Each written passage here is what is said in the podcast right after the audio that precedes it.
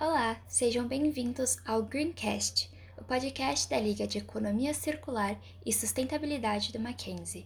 Eu sou a Bianca e no episódio de hoje vamos falar sobre o ODS 10. Para quem não sabe, ODS são Objetivos de Desenvolvimento Sustentáveis.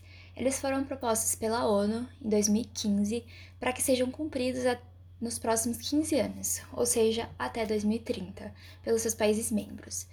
Essa agenda conta ao todo com 17 ODS diferentes.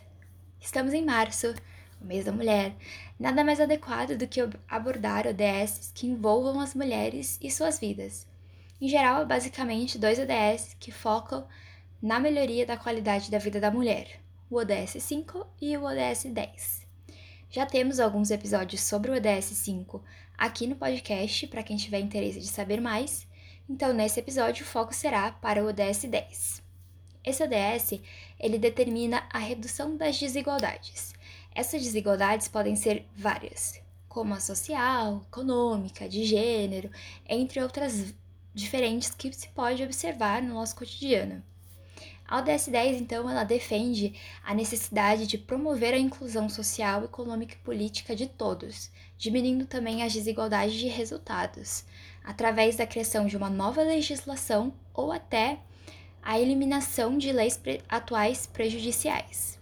Da perspectiva de gênero, essa ODS ela promove a tão sonhada igualdade entre os gêneros. Isto é, sabe aquele homem que ganha mais que uma mulher com as mesmas habilidades e cargo?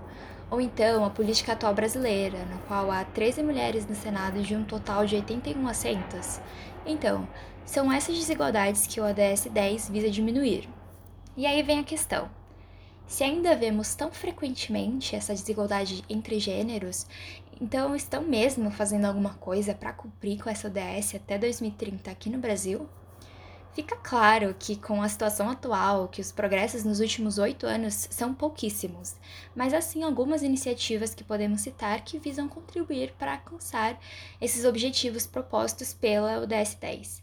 Por exemplo, em outubro de 2022, o governo estadual do Ceará divulgou um relatório ODS, no qual ele descreve diferentes programas desenvolvidos para o cumprimento dessas metas.